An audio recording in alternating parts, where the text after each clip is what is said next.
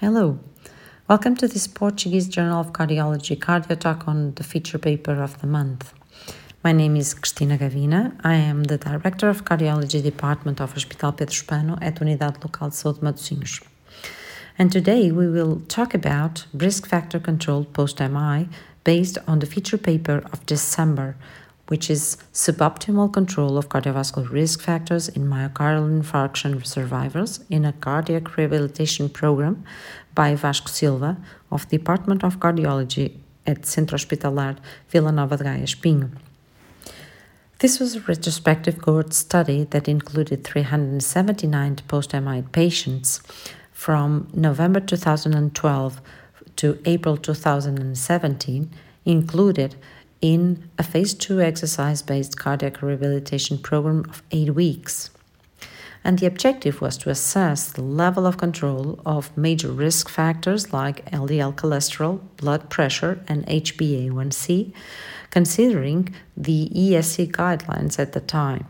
So that means that for LDL, the levels would be under 70, for blood pressure under 140 systolic and 90 diastolic, and for HbA1c uh, less than 7%.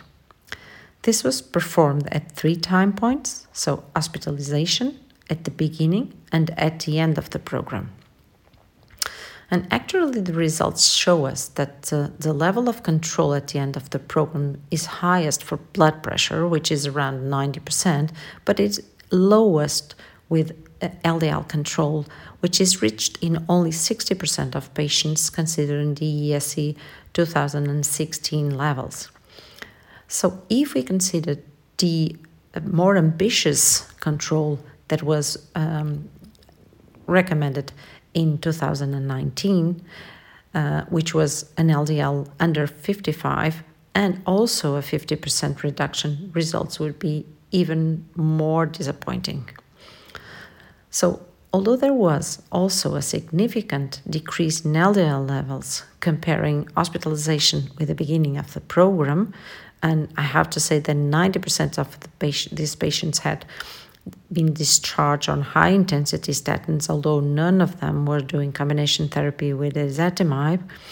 Truth is that at the, end of the program, there was a trend for an increase in the levels of LDL cholesterol, which is quite concerning.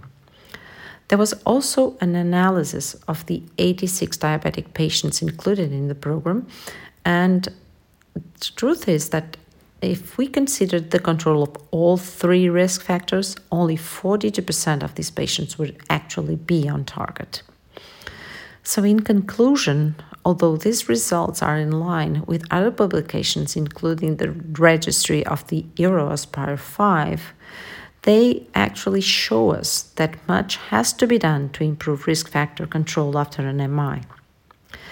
And that's all for the time we have today. Thank you for listening, and please check regularly for more RPC cardio talks. Goodbye.